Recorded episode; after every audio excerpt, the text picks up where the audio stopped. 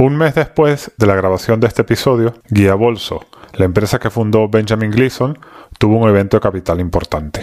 Por ello, hemos vuelto a hablar con Benjamin para que nos cuente los detalles de la transacción y lo que esto significa para él y para la empresa.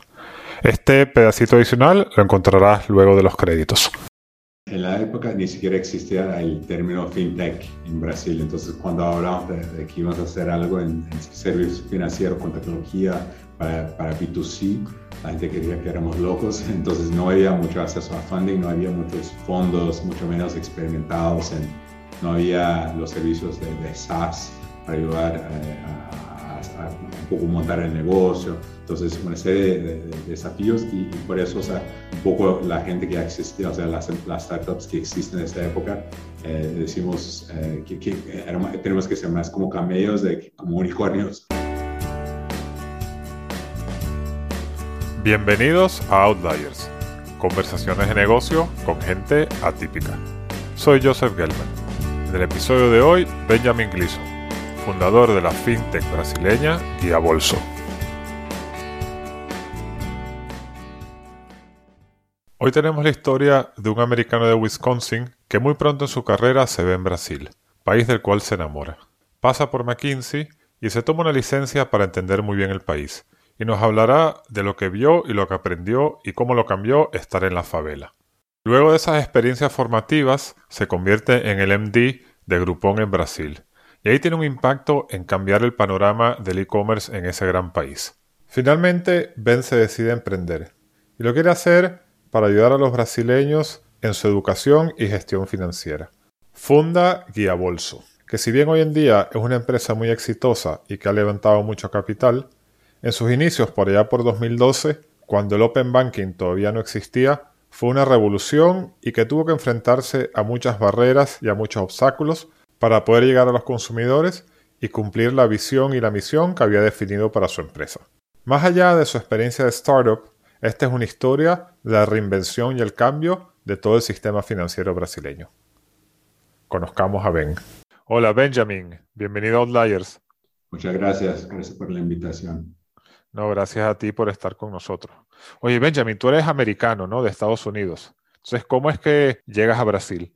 Bueno, ha sido un, un camino un poco, un poco largo. O sea, crecí toda la vida en Wisconsin pero ahí en el camino eh, conocí a unos latinoamericanos, me interesé por el español y, y, en la universidad decidí hacer un intercambio de un año en Chile y antes de, de viajar a Chile pasé dos meses en Brasil eh, y al final me, me, enamoré un poco por, por el portugués, por Brasil también, entonces al final salí de la universidad hablando español y, y, portugués y conseguí un trabajo en, en finanzas, de, de, corporate finance, eh, en que básicamente no sabía nada de finanzas, no había estudiado eso, estudié economía, pero me contrataron porque hablaba español y, y portugués para que yo ayudara con proyectos en, en, Latinoamérica.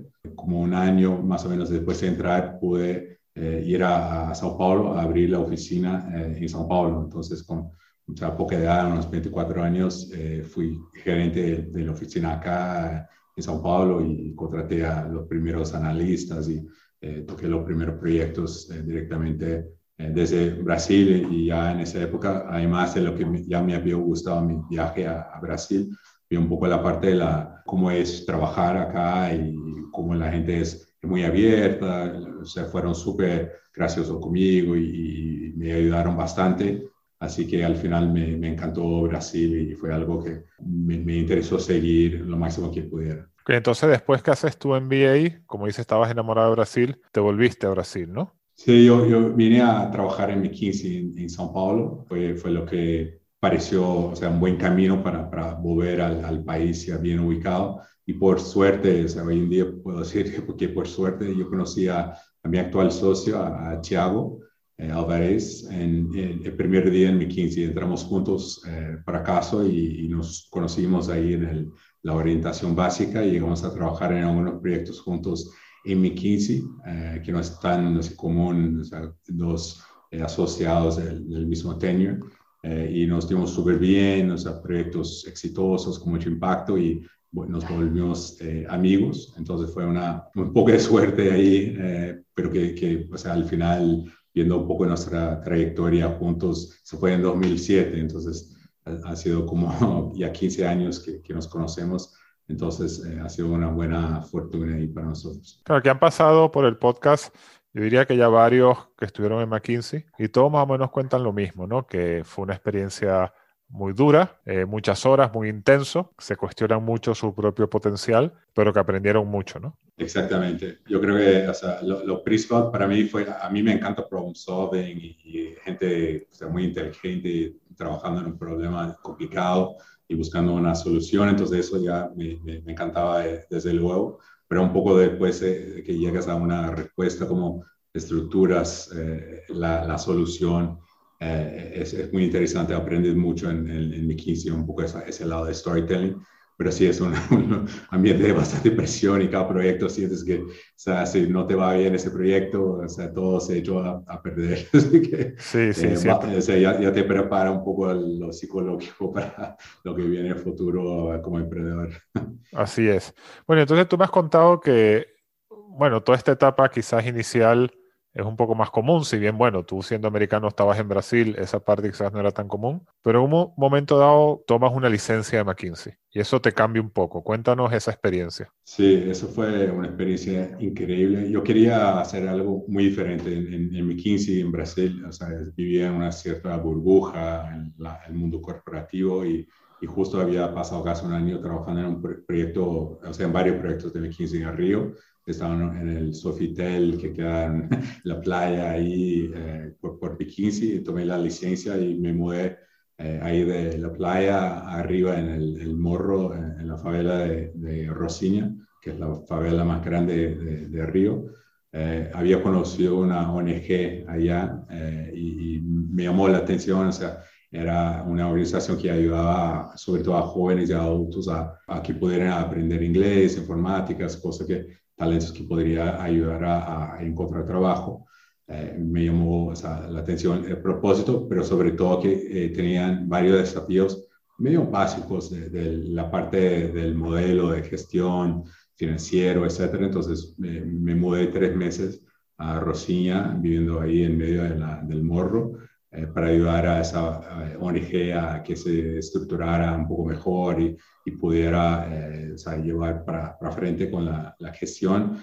Yo creo que o sea, en muchos sentidos eso fue más la realidad, digamos, brasilera de, de que eh, estar en McKinsey, ¿no? Entonces me abrió bastante los ojos y o sea, me llamó bastante la atención, o sea, había de todo ahí adentro, entonces había hasta un banco, había cajeros, había supermercados, o sea, un poco de todo, pero súper denso eh, y gente pues o sea, bastante humilde en, en, términos económicos, pero súper abiertos, súper eh, compartían todo conmigo eh, y muy, muy agradecidos y me dieron la, la, bienvenida. Entonces fue hasta de cierta forma una bienvenida más, eh, más eh, calurosa de lo que había sentido en, en el círculo un poco más de la élite ahí de McKinsey. Entonces me llamó bastante la atención esa experiencia y fue algo que siempre eh, me, me, ha sido importante, eso de, de, impacto social.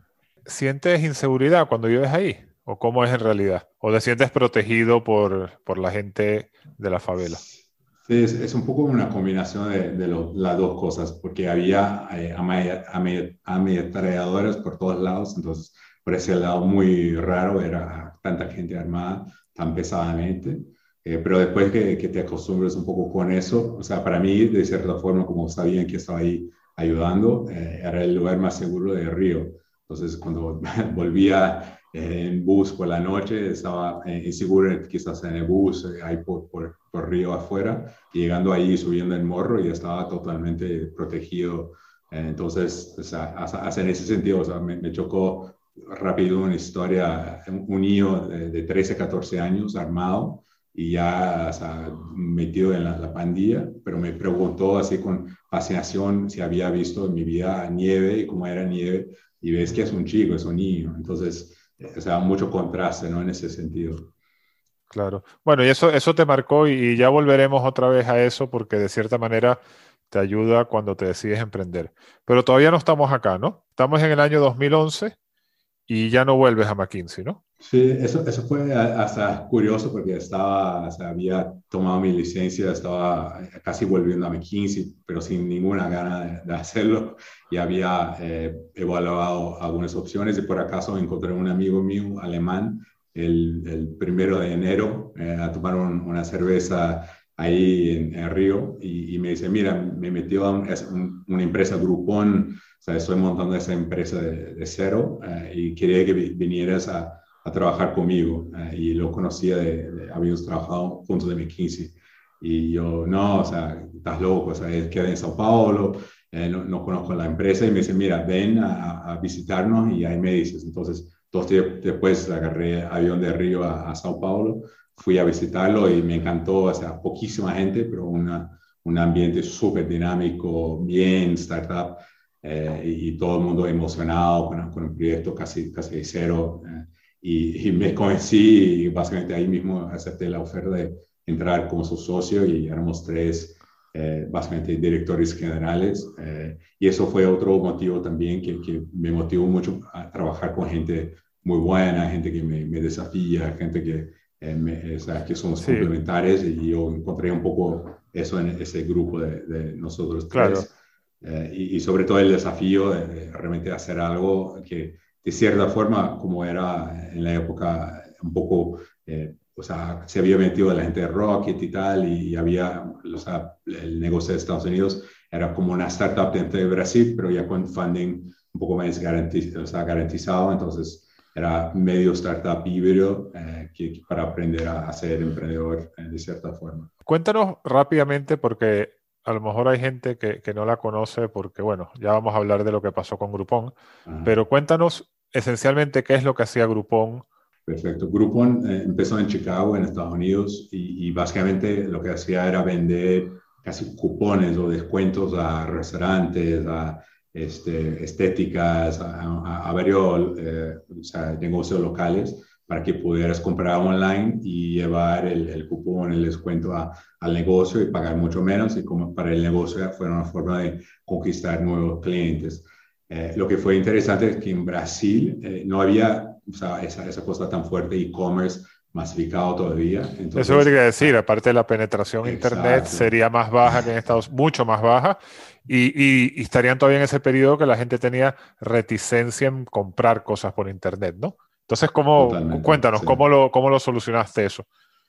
Sí, eso fue súper interesante porque fue una duda que teníamos de cómo sería la demanda, porque hasta ahí era una cosa muy de como lo llaman clase A, clase B, no, había llegado un poco más a, la clase, o sea, clase media de verdad, eh, lo de e-commerce, pero lo lanzamos y fue un poco eso de, la compra de impulso. Corrió rápidamente por, por Facebook, y, o sea, empezó, se empezó a hablar muy, bastante de eso y justo en ese momento en Brasil eh, había empezado a tener un acceso mucho más grande a Internet de, banda ancha en el celular y también acceso a tarjeta de crédito, como todavía no existía ni de cerca en el resto de Latinoamérica. Entonces fue medio que justo las condiciones para que la gente pudiera realmente comprar online y tuvo un poco eso de compra de impulso con súper descuento para hacerlo y creció rapidísimo, hasta más rápido en Brasil de que en, en el resto del mundo y como de, poco, pocas personas en grupo en Brasil a, 750 en, en menos de, un año y fue una experiencia realmente de locura, ¿no? O sea, un caos total y, mucho a través de, de ejecutando más que pensando, más que eh, creando a lo mejor tecnología o, eficiencia, eh, fue mucho más corriendo eh, y, y, en, o sea, una diferencia también con Estados Unidos, en Estados Unidos hacían las ventas a los negocios locales por teléfono. Entonces ahí todo se cerraba, gente ahí en la mesa llamando. En Brasil había que ir puerta a puerta, o sea, ojo, mirar el ojo en el ojo y, cerrar con, o sea, dando la mano. Entonces era un negocio mucho más intensivo de la parte operacional. Claro, un, un negocio muy enfocado en el crecimiento, me imagino que poco en la rentabilidad. Y básicamente traer establecimientos, pequeños negocios o medianos que quisieran poner sus productos y sus servicios en Groupon y por otro lado captar tráfico. ¿no? Ya que te tenemos aquí, podemos hablar un poco de Groupon, aunque claro, no es el objeto, ya pasaremos a, la razón por la cual tenemos acá, que es tu siguiente empresa, pero Groupon era una empresa súper potente y después como que se, se, desvaneció bastante, diría yo, ¿no? Y de hecho, justo estuve viendo los financials hoy antes de la entrevista y vamos, es muchísimo más pequeña de lo que era. Entonces, ¿qué le pasó a Groupon? Para empezar, el, un modelo sin mucha diferenciación, no había mucha barrera de, entrada y, de hecho cuando estábamos, por ejemplo, en 10 ciudades y ya se hablaba bastante en Brasil sobre el modelo, gente en otras ciudades empezó a abrir su, su ahí de Groupon y en un momento solo en Brasil llegamos a tener 1.500 clones, ¿no? Copycats ahí de, del modelo de Groupon en cada ciudad, entonces cuando íbamos a, una nueva ciudad para abrir grupo en ella, tenemos que o sea, ya enfrentar o sea, una competición local que a veces ya había cerrado un poco los restaurantes principales. Entonces, era, era un negocio demasiado fácil de, copiar y, y, no había eh, tanta tecnología. Tampoco en la época estaba tan fuerte la parte mobile. Entonces, todavía había que, que imprimir el cupón, llevar en papel el cupón al restaurante. Entonces, realmente eh, era, era poca tecnológica eh, de cierta forma, entonces eh, demasiado fácil de, copiar y con esa competición toda también un poco la calidad se fue cayendo, entonces la calidad de, los establecimientos que se, se, ofrecían, cuánto se podía cobrar de comisión, una serie de cosas que, que con la, o sea, muchas, muchos entrantes empieza a perder un poco el propio modelo de, de negocio y la calidad, la, la experiencia del, del cliente. Eh, y, o sea, yo pasé por el IPO eh, que, que, se hizo en Nasdaq, que creo que salió a 17 millones de dólares de, valuation, después de que Groupon, eh, o sea, Google pocos meses antes, o como seis meses antes, había ofrecido 5 millones o 5 billones para comprar Groupon, y, y, no, o sea, lo negaron y pues salieron a 17 bi, ahora creo que vale uno o dos eh, mil millones. Entonces eh, se, se, subió muy rápido, se cae muy rápido, en parte de eso y en parte también, o sea, eh, hicimos IPO todavía con todo en Excel, millones de líneas ahí en el Excel sin, sin sistema RP, sin, sin controles y básicamente los principales socios e inversionistas estaban buscando una salida rápida del, del negocio, entonces consiguieron esa, una, una, cierta liquidez pero no mirando tanto la, la, continuidad del negocio. Eh, y también o pusieron, a, después del IPO hay mucha gente con perfil más corporativo eh, y con eso se perdió un poco el espíritu emprendedor y de, de correr, de, de, hacer de todas formas para, para crecer. Entonces cambió bastante eh, el perfil y en ese momento yo decidí que, que, quería salir para hacer otra cosa, para, para hacer otro proyecto un poco más de cero, un poco más con gente que me identificaba gente más emprendedora. Entonces fue un, poco un momento de transición para mí. Es interesante porque esto ya es en el 2000, en los 2010, ¿no? Un poco más allá. Y se repitieron los, los errores de, de, la primera revolución de Internet de los 2000, que hemos tenido varias personas en, en este podcast que han, hablado de eso, ¿no? De, de, no monetizar, de no tener barreras de entrada, de esta carrera loca para la, el IPO. Y bueno, y después hay bueno, por ahí hay podcasts que explican muy bien todo el tema del IPO de Groupon que fue muy conflictivo. Ok, entonces te decides emprender. Pero claro, hay que tener una idea, ¿no? Entonces, ¿cómo llegas a, esa idea eh, de emprendimiento? Perfecto. Yo creo que o sea, lo primero y, más fundamental de, todo fue con quién iba a emprender. Entonces, ahí, en esa época, eh, eh, estaba hablando con, con, mi amigo Thiago, que, que, había conocido en McKinsey, y decidimos que queríamos hacer algo juntos. Entonces, esa fue la primera decisión. Y ahí nos pusimos a, mirar un poco entre nuestra experiencia en conjunto qué podíamos hacer siguiendo algunos, eh, pues, algunos criterios. ¿no? Entonces, uno, eh, queríamos resolver un problema muy real de un consumidor. Eh, entonces, o sea, en Groupon era un poco más eso de vender un, cupón de un restaurante, no, no es un problema, es un poco más un lujo. Eh, entonces queríamos algo muy, muy real, eh, que tuviera alguna, algún diferencial tecnológico o de modelo para que no fuera tan fácil de, copiar y también que, que tuviese un, un, impacto importante social eh, dentro de, de, una industria grande, o sea, un mercado grande. Entonces, un poco lo que yo había visto en Groupon, o sea, la explosión del lado digital, Internet, e-commerce. mi socio Tiago había trabajado, había seguido a McKinsey trabajando en servicios financieros con los grandes bancos y aseguradoras y viendo muy de cerca, pues los bancos eh, en Brasil son de los más rentables del mundo, pero al mismo tiempo el consumidor era, o sea, es en muchos casos todavía es muy mal servido eh, con las tasas de, interés más altas del mundo eh, y básicamente captivo a, su banco eh, sin, sin, mucha competencia para, para, buscar alternativas. Entonces decidimos atacar ese problema del consumidor para que pudiera entender mejor sus propias finanzas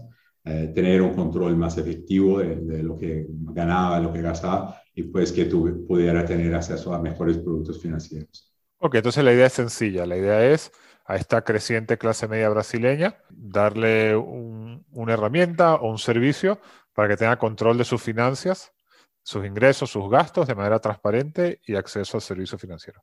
Ok. Entonces, idea sencilla, ¿no? Para empezar, pero ¿y, y cómo te reciben esta idea? Sí, y fue chistoso porque habíamos visto varios modelos o sea, en Estados Unidos que de, cierta forma parecían iguales o muy, muy parecidos, entonces decimos, bueno, eh, simplemente empezamos copiando eso. Yo creo que no habíamos entendido a lo mejor al fondo esos modelos eh, y, me marcó bastante que estamos ahí empezando a montar el negocio, todos entusiasmados, súper optimistas y o sea, casi listo para lanzar la primera versión del, del site. Eh, en eso nos encontramos con Mickey Malka de Revit, que, estaba empezando, o sea, no, no, tenía tanto, tanto histórico todavía el, el Capital, eh, pero Mickey ya tenía o sea, su, su, histórico de emprendedor y hoy Revit es quizás el, principal fondo de fintech del, del, mundo, pero en esa época eh, no era tan, tan conocido, por lo menos para, para, nosotros, y lo encontramos y nos dijo, oye, no va a funcionar. Y nosotros, ¿cómo que no va a funcionar? Y, dice, no, o sea, si, si no tenía acceso a buenos datos sobre los consumidores, y le pregunta cuánto gana, cuánto gasta, todo, o sea, por, por preguntas, eh, no va a funcionar, necesitan acceso a datos. Y, claro, porque, perdón, Benjamin, para clarificar, la idea vuestra inicialmente era, eh, le ibas a preguntar al cliente cuánto ingresas, cuánto gastas, en qué gastas, y con esto ibas a construir la, la información para después poder asesorarlos, ¿no? O sea, que era como bueno, no diremos encuesta, pero del tipo, ¿no? Era como, como declarado por parte de los consumidores. Ok, y eso es lo que te dice Mickey que no va a funcionar. Y, tenía razón, no funcionó. ¿Cómo fue?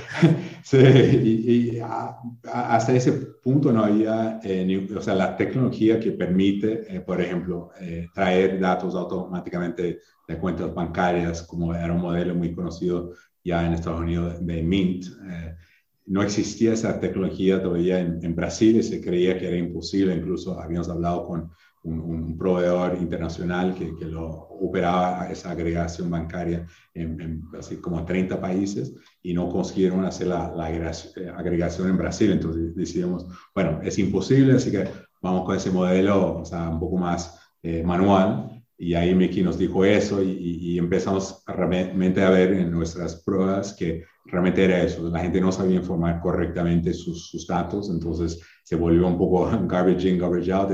Si, si te informa incorrectamente sus datos, eh, la parte de consejo va, va, a estar muy equivocado también.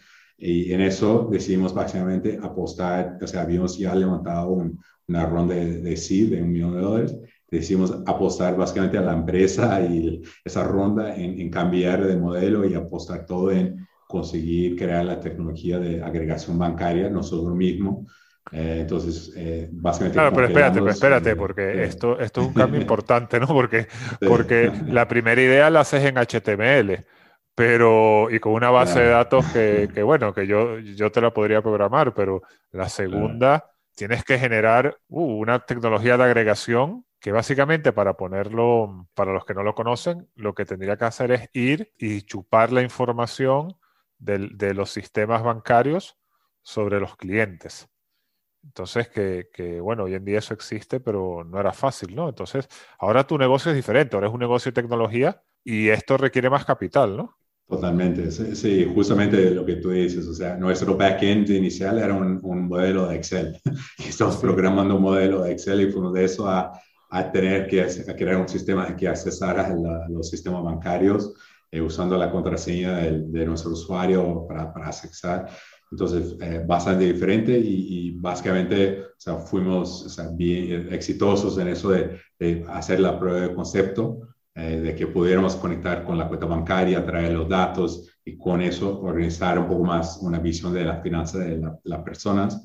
Eh, y llevamos ese, ese POC para inversionistas buscando una, una serie A eh, y, llevamos a CASEC, que son o sea, dos que fueron los primeros ahí de Mercado Libre, entonces súper experimentados como emprendedores y después con el fondo eh, todavía más grande de Latinoamérica y, o sea, muy, muy o sea, juiciosos en su trabajo y básicamente hablaron muchísimo con nosotros, con, o sea, hablaron, hablaron, hablaron con ex colegas y, y todo y decidieron apostar en nosotros y un poco en la idea y, y la tecnología súper tempranera que, que, habíamos creado y con eso eh, cerramos una pequeña serie con ellos, con, con CASEC eh, de 2.5 millones de dólares y con eso conseguimos lanzar en 2014 la primera versión eh, en web todavía eh, de lo que era básicamente una, una, gestión financiera automatizada a través del acceso a, la cuenta bancaria del usuario. Ok, pero antes de seguir con, con cómo fue y cómo fue recibido,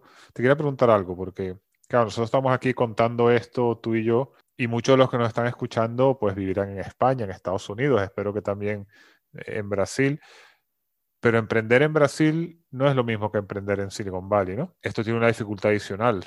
Perfecto, sí, o sea, en, la época ni siquiera existía el término fintech en Brasil, entonces cuando hablamos de, que íbamos a hacer algo en, en service, service con tecnología para, para B2C, la gente quería que éramos locos, entonces no había mucho acceso a funding, no había muchos fondos, mucho menos experimentados en, así en inversión de, de venture capital, entonces por, por, el lado de un poco de oferta de capital para, para lanzar un negocio ya era muy complicado. Y después no había las tecnologías básicas, por ejemplo Mint que se lanzó eh, se, se, conectó a la tecnología de una empresa que se llama Yole, que hacía esa agregación bancaria, y lanzaron un servicio de, de gestión financiera, apenas haciendo básicamente la parte de HTML y, atrás era todo de Yoli, que era una empresa que ya existía a, muchos años. Eh, y en Latinoamérica no existía eso, entonces teníamos que, que hacerlo realmente de, cero. No había los servicios de, de SaaS para ayudar eh, a, a, un poco montar el negocio. O sea, todo, todo era más complicado eh, hasta de contratar servicios que a veces solo existían en Estados Unidos, que había que contratar en dólar. Entonces, una serie de, desafíos y, por eso, o sea, eh, un poco la gente que ya existía, o sea, las, las startups que existen en esta época, eh, decimos eh, que, que tenemos que ser más como camellos, de, como unicornios, o sea, sobrevivir para que pudieras comprobar la idea y llegar a tener capital, llegar a, tener un modelo, porque a veces o sea, muchas, muchas startups se morían en, en, el camino por falta de capital o porque tienen que construir tantas cosas de infraestructura o tantos enablers que no llevan al negocio final. Entonces, es bastante complicado por ese lado, porque, o sea, claro, agregación bancaria no monetizábamos, era simplemente la forma que utilizábamos para lanzar eh, un site de gestión financiera que todavía no tenía tampoco ahí ingresos. Eso era todo un enabler para, para lanzar un negocio en marketplace que pudiera traer ingresos. Entonces, varias etapas antes que tenemos que montar para poder eh, llegar al modelo final que, que, tenemos en mente. Ok, entonces en 2014, como comentas, lanzas. ¿Y, y cómo, cómo es recibido el producto? Sí, fue interesante porque con Kasek eh, habíamos puesto la meta de llegar a 50 mil usuarios en el año de 2014 porque había una cierta duda si la gente eh, buscaba alguna, algún sistema de, de, poder planear sus finanzas y si la gente daría su contraseña del Internet Banking. Entonces, eh, lanzamos primero en web y, llegamos a 10.000 usuarios, estamos on track para llegar a, los 50.000, hicimos una fiesta en la oficina eh, y ahí empezamos a trabajar una versión de, iOS, de, Apple para, para, el iPhone. Eh, lanzamos el, el, app de iPhone en, en, julio 2014 y en dos semanas llegamos a 50.000 usuarios y llegamos a hacer el app más bajado de todo el, App Store, más que, que, Facebook y WhatsApp, que fue increíble, mucho más allá de lo que habíamos imaginado. Y como dos semanas después de lanzar el app, nos volvimos una empresa de app y no más de, de web.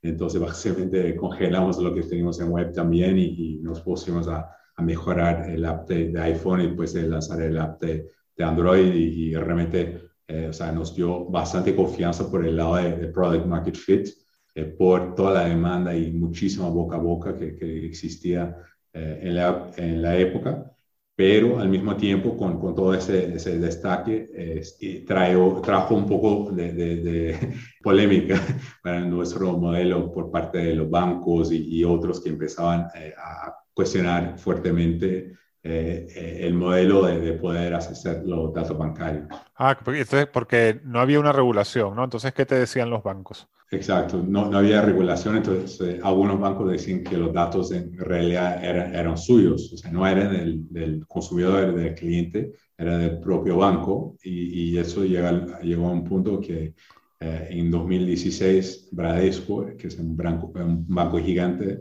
uno de los más grandes de acá, entró con un proceso contra nosotros en que básicamente alegaban que eh, los datos eh, no, que, eran suyos y que nosotros no podíamos tener acceso y que, que, probablemente no tendríamos seguridad eh, con esos datos. Y, y, lo más chistoso, nos, nos este, decía que, que estamos haciendo cosas anti, eh, ¿cómo dices? Anti competencia. o sea, eh, que, que, es chistoso porque tenían un, una fuerte, un fuerte semimonopolio aquí en la época y pidieron al, juez que, que, cerrara nuestro site. Entonces, nosotros supimos de ese proceso después que el, juez ya había eh, hecho el fallo de que podíamos seguir porque había, había visto que teníamos millones de usuarios y que teníamos un impacto social tenemos inversionistas atrás. Eh, entonces, básicamente su decisión de, de, ver el proceso, pero sin cerrar el, el bolso mientras se decía el, proceso, fue básicamente eso. O sea, si tanta gente lo está usando y tanta gente está, está atrás apoyando, eh, hay, que, hay que entender mejor esa, esa cuestión. Pero, o sea, súper asustador y, y, no fácil cuando estás en startup en Latinoamérica, eh, con falta de funding en el mercado, tener un banco gigante que eh, que está contra ti, ¿no? Claro, imagino que habrá eh, generado mucho estrés. Y, y, y, de hecho, menos mal que dijiste el nombre de la compañía que no lo habíamos dicho, ¿no? Que es Guía Bolso. Se nos había olvidado. De verdad, de verdad, sí. entonces, ok, entonces, volviendo a la historia, ya tienes Product Market Fit, ¿no? Eh, porque tienes ya millones de usuarios. Y, y, bueno, has ido pasando las etapas, ¿no? Hiciste el POC tecnológico, levantaste un poquito de capital, otra vez levantaste un poco de capital, lanzas el primer producto, tiene Product Market Fit. Y claro, y ahora viene la, la siguiente pregunta, ¿no? Que es la monetización. Ya, ya con nuestra serie B estamos eh, o sea, pensando en, en, tratar de replicar más o menos el modelo que, que había que todavía en, en, Estados Unidos que se llama Credit Karma, que básicamente es un marketplace de productos financieros. Eh, en Estados Unidos era muy fuerte en, tarjeta de crédito, entonces el usuario entra, conecta eh, su, su, credit score y a través del credit score eh, se puede ver si, si, se califica para una tarjeta Platinum o Gold o, corriente, etc. Eh, entonces Credit Karma hacía un poco ese matching entre el consumidor con su score de crédito y el tipo de tarjeta, la empresa de tarjeta de crédito. y o sea, hoy en día tiene como 120 millones de usuarios eh, se volvió eh, profitable eh, y se vendió a, a, Intuit el año pasado en 7 mil millones de dólares. Entonces, una, una historia súper súper exitosa, pero en la época, o sea, súper bien, fue una referencia para nosotros y llegamos al Money 2020 en Las Vegas, un, evento gigante de fintech, para buscar capital para poder hacer esa siguiente etapa de lanzar el marketplace. Y de nuevo ya vamos a hablar con Mickey Malca de Revit eh, diciéndole, mira, vamos a hacer el Credit Karma de Brasil, creemos que, que, sería un buen fit contigo. Y dice, bueno, eh, no tiene que convencerme a mí, tiene que convencer a, a ese señor aquí y nos indica eh, un tipo que había ahí y nosotros, bueno, ¿quién es? Y dice, bueno, es el quien fundó Credit Karma, es el Ken, el, CEO de, de Credit Karma. Entonces, casi nuestro primer pitch que seríamos el Credit Karma de Brasil, fue para el, el CEO de Credit Karma. Eh, y, o sea, nos dimos cuenta que no teníamos todos los detalles claros. Entonces hizo un par de preguntas que nosotros, upa, hay que, hay que o sea, profundar un poco más. Pero al final, o sea, nos dimos súper bien con él y fue súper apoyador nuestro. Y al final, efectivamente, Revit lideró eh, la ronda Serie B. Y ahí empezamos a a básicamente mirar diciendo, bueno, Karma lo hizo, no debe ser tan difícil. Entonces vamos a lanzar o sea, tarjeta de crédito, préstamos con, con partners de, de, los bancos y fuimos a hablar con los bancos y básicamente dijeron, estás loco, o sea, ¿cómo así que se puede originar algo totalmente digitalmente sin que alguien vaya a una agencia o sucursal o a mi tienda aquí en la, calle, eh, sin que, que, haya una firma física un, en un papel? Eh, y, de todos modos, o sea, por, por cuestiones de fraude, de, de, dificultad de entender el riesgo de crédito, no voy a hacer un, o sea, no voy a dar una tarjeta de crédito, no voy a dar O sea, básicamente no te querían dar los servicios financieros. Tú tenías toda la información por la creación bancaria y necesitabas a alguien que te diese esos servicios financieros para macharlos con ese conocimiento que tenías del consumidor. Pero todos los bancos te dicen que no. Exacto. Entonces, con eso eh, decidimos que tenemos que ser nosotros que o sea, comprobarnos el modelo de, de, poder efectivamente originar productos de crédito totalmente online.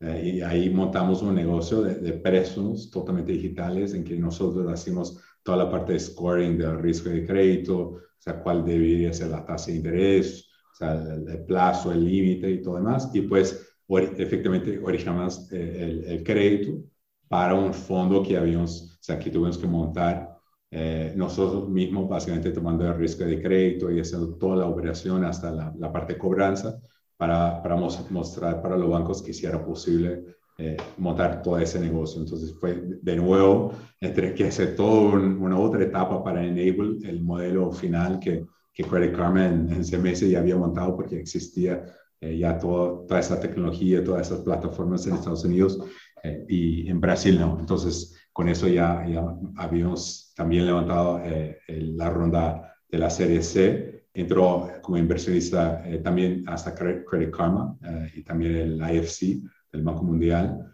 Y, en eso ya vimos que o sea, estamos viendo bien porque habíamos hecho algo bastante también nuevo en el mercado de un crédito totalmente online.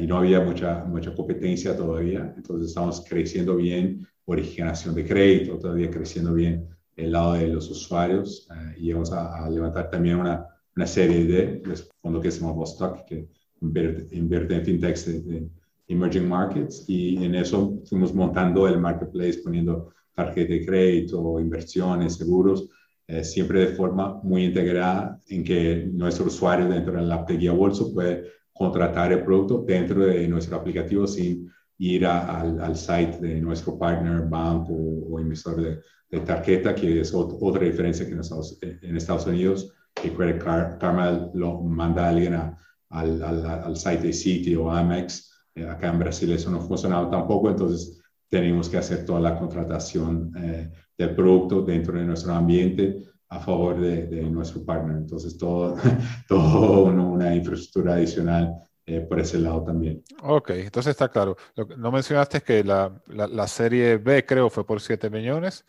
la, la C fue, fue, por 24.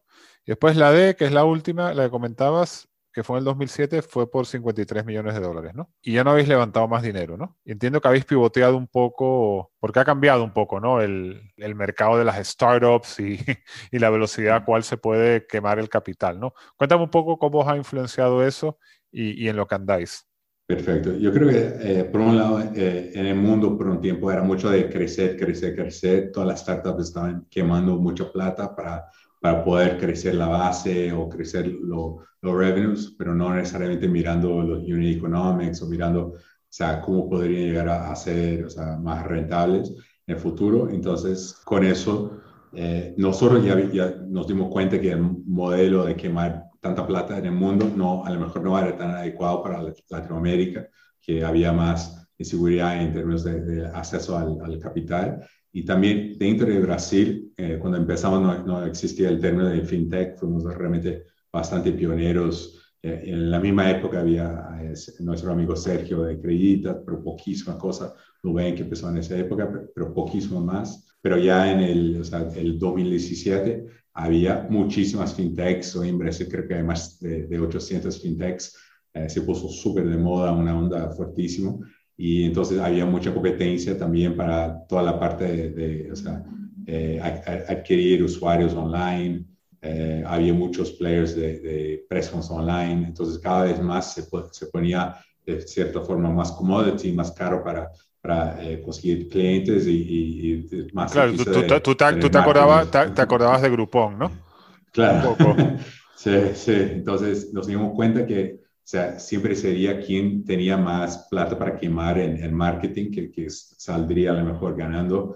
Eh, eso vivimos a muchísimas fintechs, muchísimos bancos digitales, hasta bancos tradicionales metiendo o sea, centenas de millones de, de, dólares en, en, marketing, en tecnología, y decidimos que, que o sea, pareció un poco de una arms race, y si no, tú no tienes el, la bazooka más grande, difícil de, de ganar, entonces decimos, eh, enfocarnos en un modelo de B2B, en que básicamente agarraríamos toda la plataforma, toda la funcionalidad de nuestro aplicativo y lo, lo convertiríamos en productos B2B que podríamos ayudar a, los bancos, a los bancos digitales, las fintechs, a que podrían, eh, pudieran usar nuestra tecnología de agregación bancaria, de, inteligencia de datos, de scoring, de originación de productos, etcétera, eh, en sus plataformas, con sus millones de, usuarios. Entonces fue una forma de multiplicar mucho más eh, el impacto de la tecnología inteligencia de datos que habíamos creado a, lo largo de, en esa época, cinco o seis años, eh, ya son eh, casi 10 años que, que estamos en eso. Es muy interesante, ¿no? Porque es un cierre del círculo. Empezaste con un, un, negocio muy de consumo en el cual los bancos te veían como el gran enemigo. Y ahora cuando el open banking es una realidad y ese negocio de consumo es prevaleciente, tú te conviertes en, el arma de los bancos para poder hacerlo, ¿no? Y te conviertes en un negocio básicamente de tecnología, de software y, de mucha complejidad, ¿no? Exacto, yo, yo, digo, es un poco, o sea, si estás solito ahí eh, haciendo mineración de, de oro, te, te sale súper bien, ¿no? Pero después cuando llega la corrida por el oro, te conviene más vender los, palos. Entonces, de cierta forma, eh, cambiamos más a ese modelo. Todavía tenemos, nuestro, o sea, tenemos hasta hoy en día digamos, nuestra mina de, oro ahí con, con 6 millones de usuarios, 15 millones de cuentas conectadas, hemos originado más de mil millones, millones de reales de, crédito en la plataforma de 200 eh, empleados. Ese lado eh, sigue, pero vemos que hoy hay mucho más valor y mucho más demanda por el lado B2B, de un poco de vender los palos, y somos los únicos vendedores de, de, palos inteligentes, digamos, para toda la gente que está en el correo de, la corrida de oro ahí. Oye, Benjamin, la verdad que una historia muy interesante. Y bueno, yo creo que esta entrevista, si yo sigo haciendo podcast entre unos años, tendremos que volver a hablar, ¿no? Porque ahora nos faltará lo que va a ser el exit, si va a ser exit y cómo va a seguir creciendo en este nuevo negocio. Pero bueno, hasta ahora la verdad que la historia de Guía Bolso impactante, ¿no? Porque no solo es el negocio que habéis montado, sino el impacto que está teniendo y un impacto en cambiar eh, el entorno financiero de, Brasil, que es un país tan grande. ¿no? Entonces, en esa línea, eh, ¿de qué te has sentido orgulloso de lo que has logrado con Guía Bolso en estos años? Perfecto. Sí, eh, empezamos con la misión original de mejorar el, bienestar financiero de millones de brasileños. Entonces fue un poco esa, esa misión, ese, ese impacto social que buscamos. Y, al principio era más y poder sobrevivir el sistema financiero, o sea, sabíamos que, que iban muy, muy en contra el banco, o sea, llevamos ese proceso del banco gigante, entonces eh, muy, mucha presión y a lo largo de los años lo que es increíble es el Banco Central se puso cada vez más a favor de innovación, de tener más competición en el sector. Eh, al final ganamos contra ese banco gigante, eh, entró la agencia antitrust contra el banco y se llevó una multa, tuvo que, que eh, cerrar, encerrar el proceso contra nosotros, tuvo que dar un acceso por API a sus datos, eh, algo casi increíble. Eh, y hemos empezado a hablar muy directamente con el Banco Central y, y hemos influenciado muchísimo lo que es la regulación de Open Banking y de que los datos financieros son del, del propio consumidor. entonces, Hoy nuestra misión es o sea, mejorar la vida de millones de brasileños, eso sigue, pero también es transformar el sistema financiero y eso, es algo que era impensable, sería un sueño al principio y hoy es eh, realidad. Entonces, eh, tanto cuando, cuando el, el, el, la agencia antitrust entró contra ese banco gigante y ganamos, o sea, muchísima gente nos escribió agradeciéndonos por lo que hicimos por todo el sector de fintechs. Entonces, de cierta forma, fuimos lo, lo, lo, que fuimos primero y le llevamos los palos, pero después sobrevivimos y salió mejor para todos. Y después con Open Banking es lo mismo, todos dicen que hemos sido los, los pioneros, entonces me, me orgulla bastante eso de, o sea, estamos haciendo un sistema mucho más competitivo, innovador y mejor para el consumidor final, para o sea, todo el país y también para la fintech, para, eh, para que haya, eh, pues hoy en día quizá la regulación de Open Banking más eh, avanzada, más moderna del mundo entero. Entonces, es algo que, que, que me orgulla mucho por, por, toda la trayectoria de, de Guía Bolso específicamente. y después, lo otro que, si me permites, mirando un poco más mi, mi trayectoria profesional es he, tenido mucha suerte de tener a gente que, que, ha ido antes de mí y me, me ha ayudado mucho. Entonces, gente que, que tiene un perfil emprendedor, que, que yo no entendía mucho, que, que me, me, influenció a que me metiera a ese mundo y después, eh, a lo largo de esos años, gente que ya había levantado su serie B, cuando yo estaba yendo por mi A, eh, me, me, ayudaron con mi pitch, con, con, la presentación, con los contactos y así. Y algo súper importante para mí que me orgullo bastante es eh, para mí es, casi, casi obligación y, también un súper super placer de ayudar a, gente que, que, ha venido después de mí. Entonces, eh, yo, yo, meto muchísimo tiempo, muchísimo eh, enfoque en ayudar a emprendedores que están más al inicio de la jornada, tanto vía Endeavor, que es una organización súper super chévere, super, que ayuda a, a startups en todo el mundo emergente, digamos, en mercados emergentes. Eh, y también, eh, más recientemente, enfocado mucho en gente que no tiene a lo mejor todo el acceso que tiene, o sea, se habla mucho del hombre, hombre blanco, de dinero, que tiene todo, todo el network que hay, se mete en, startups, se mete en venture capital, yo tengo una ventaja gigante, entonces eh, me metió a ayudar mucho a emprendedores, mujeres, a gente que viene de, de, pues, la parte más baja de sociedad, que no tiene esos contactos, y ha sido súper increíble ver el impacto que esa es gente que realmente lo quiere, lo busca, eh, se va a matar para, para conseguirlo y solo necesita eh, una mano en dado momento y pues o sea, para, yo creo que me motiva más a mí que a ellos eh, esa, ayuda que les doy. Entonces eso es algo que pido a, todos los emprendedores ahí que, que, lo hagan, ¿no? Yo creo que es parte de nuestra misión de, de, de carrera. Claro, muy importante, especialmente en América Latina. Oye, Benjamin, muchísimas gracias. Como digo, tendremos que hacer un, un review de esta entrevista en, un par de años porque estoy seguro que va a dar más de sí. Pero bueno, indudablemente tú has tenido éxito hasta ahora. Y para finalizar, ¿tú crees que este éxito que tú has tenido se ha debido a que tienes un talento innato, a que has trabajado muy duro o has tenido suerte?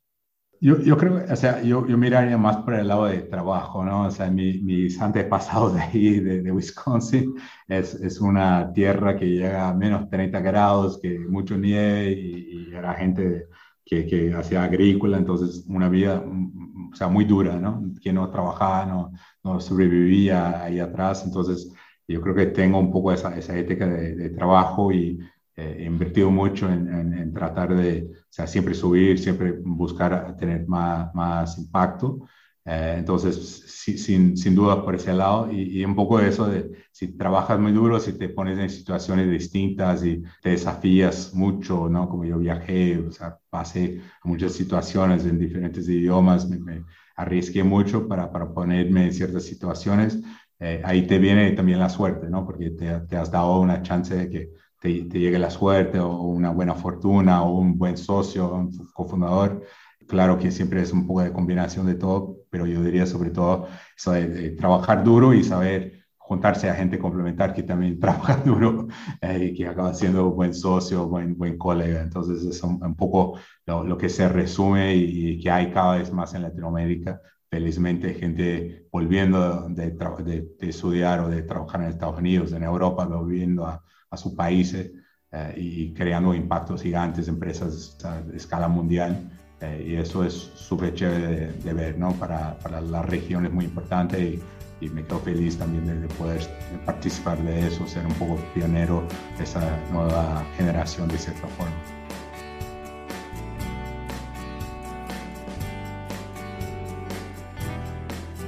Esto fue Outliers el episodio de hoy fue grabado el 1 de julio del 2021. Soy Joseph Gelman. Si quieres contactarme, puedes hacerlo a través del perfil de LinkedIn Outliers Podcast. Gracias por escuchar.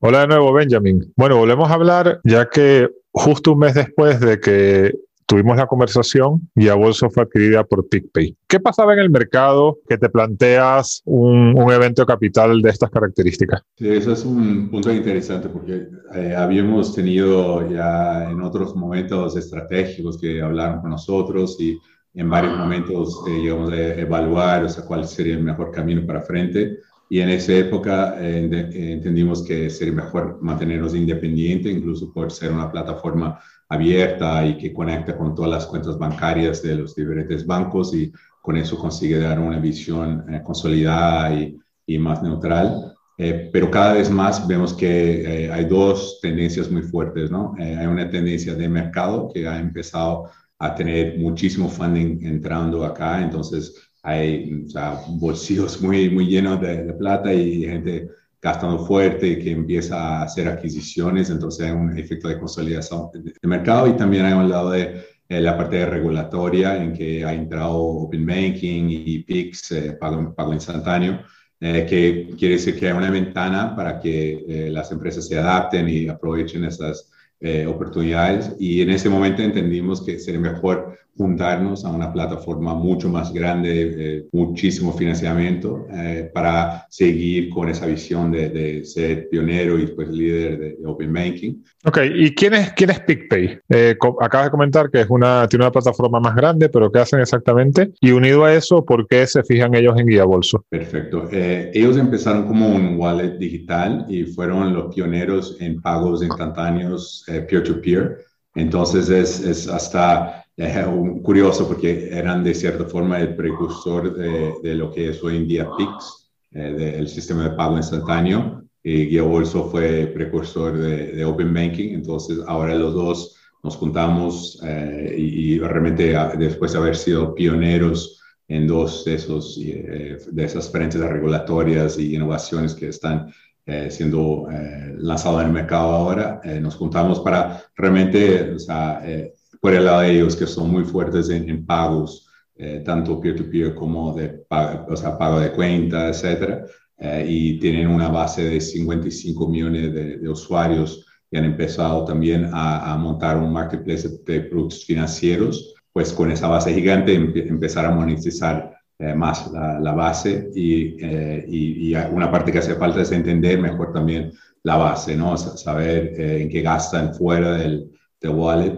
Eh, entonces, con eso, juntando nuestra tecnología y nuestras capacidades de Open Banking, podemos conectar otras cuentas dentro de, la app de PicPay para tener la visión completa del perfil del usuario. Con eso, ofrecerles mejores productos financieros con un límite de crédito, una tasa de, de intereses más adecuado. Eh, y conectar nuestros partners del marketplace que tenemos hoy en día con préstamos y tarjetas, inversiones, etc.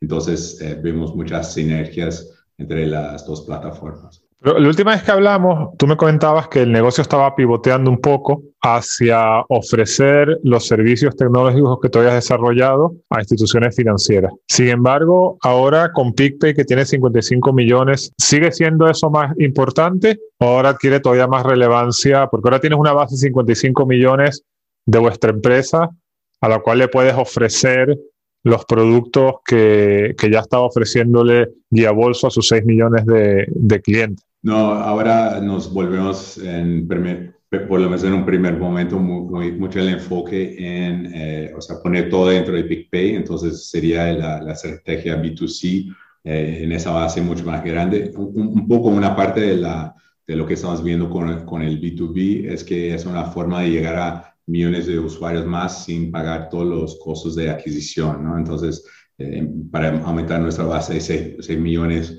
a, 20 millones costaría una fortuna de, de costo de adquisición. Entonces, eh, haciendo esas, esas eh, ventas para B2B, llegamos a, más usuarios. Con PicPay ya llegamos a, a, 10 veces más usuarios.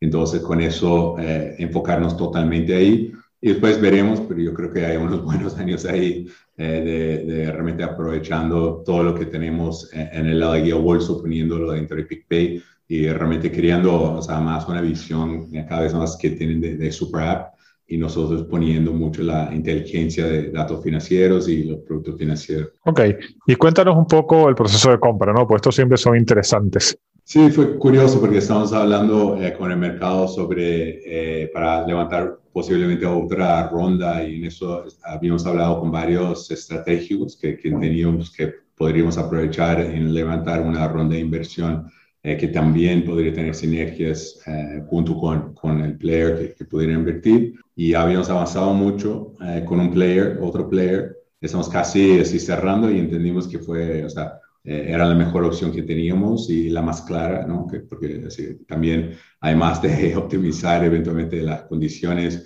de alguna oferta, también era, importante la, la seguridad de, de, realmente llegar hasta el fin y, y poder cerrar alguna cosa, sobre todo como estamos eh, con esa ventana de oportunidad del, del rollout de Open Banking. Y eh, estamos así literalmente a días de cerrar otro deal y en eso llegó PicPay así muy inesperadamente con una oferta eh, ya bastante o sea, completa y, y, clara y segura. y en 48 horas, así rapidísimos, así fue relámpago que ni nuestros abogados nunca habían visto nada así. Cerramos todo y, y ya como que dinero en el banco y aprobaciones ya, ya hechas de los dos lados, entonces fue increíble y yo creo que, o sea, uno, eh, una, una, buena oferta, creo que para los dos lados, para PicPay, creo que aumenta mucho la historia de, equity y también por todas las sinergias. También para Guía Bolso fue, fue un buen deal para los stakeholders. Y lo otro es, o sea, vimos un poco, o sea, cómo fueron tan rápidos, tan pragmáticos, no dejaron que, que los abogados eh, interfirieran, o sea, fueron muy, muy o sea, concisos y lo que, lo que había que hacer lo hicieron. Entonces también dio una buena sensación de que podrían realmente de, aquí en adelante ser un, un, buen partner en eso de seguir eh, creciendo también lo, lo, que hemos hecho a casi ya 10 años. Ok, comentaste que, mm, que, esto pivoteas un poco de nuevo hacia el negocio más B2C por razones obvias, porque tienes ahora 55 millones de clientes a los cuales atacar, pero ¿qué más cambia? ¿Cambia ya el, la integración en PicPay cambia algo para tu equipo? Bueno, sí, es como estamos viendo ya mucho el lado de B2B, de cómo eh, aprovechar todo lo que tenemos dentro de Guía Bolso App, el lado B2C, y convirtiendo eso en producto para poder integrar en, en otras plataformas. Y ahora es o sea, un poco ir un, un paso eh, eh enfrente con eso, que es básicamente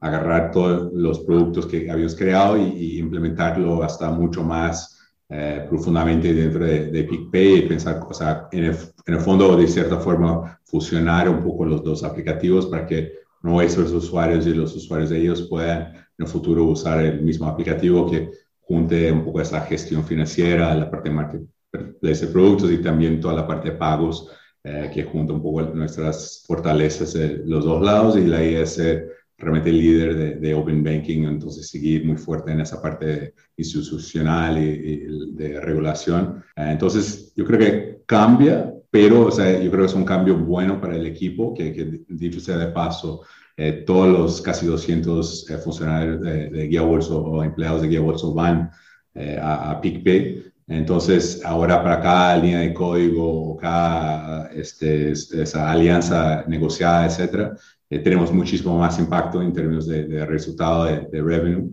Entonces, eh, yo creo que eso va a ser muy, muy, bueno para el equipo, que con el mismo esfuerzo vamos a ver eh, un resultado potencialmente 10 veces más eh, grande de lo que teníamos antes. Entonces, estamos todos muy animados. ¿Y a ti personalmente, cómo te ha caído esto? En primer momento es un alivio eh, porque, o sea, con lo, los contratos, los abogados y todo demás, o sea, siempre te quedas en la duda si va a cerrar, no va a cerrar. Entonces, primero es un alivio, eh, tanto por, por poder eh, tener un resultado para nuestros stakeholders y garantizar la continuidad de, de la empresa, de, de, todos los empleados. Después, o sea, yo creo que es uh, curioso para ver, o sea, qué, qué tanto vamos a poder, poder eh, aprovechar esa plataforma más grande eh, y seguir un poco con, con, esa historia. Y ahí además, o sea, yo ya eh, hacía muchas cosas de mentoría, me, me involucro bastante con Endeavor eh, acá para ayudar a emprendedores y aumentar un poco la, o sea, la, la, capacidad del ecosistema como todo. Entonces, seguramente voy a seguir con eso, voy a seguir invirtiendo como ángel y apoyando o amigos emprendedores. Y estoy muy también, o sea, recientemente enfocándome mucho en la parte de diversidad, o sea, cómo traemos más diversidad al ecosistema de startups y venture capital. Entonces, eh, creo que voy a seguir con eso de todos modos, que es algo que, que me apasiona y me, me, da más energía para seguir eh, adelante con, con mi, mi, propia carrera, digamos, de, de, emprendedor. Eh, y al mismo tiempo garantizar que estamos o sea, integrando bien en PicPay, o sea, aprovechando realmente las sinergias esperadas por ese lado. Muy bien, pues suena muy bien, suena como un futuro prometedor o un presente prometedor. Y bueno, de nuevo, muchas gracias Benjamin por habernos atendido de nuevo un mes después y estaremos pendientes de lo que pasa con Guía Bolso ahora dentro de PicPay.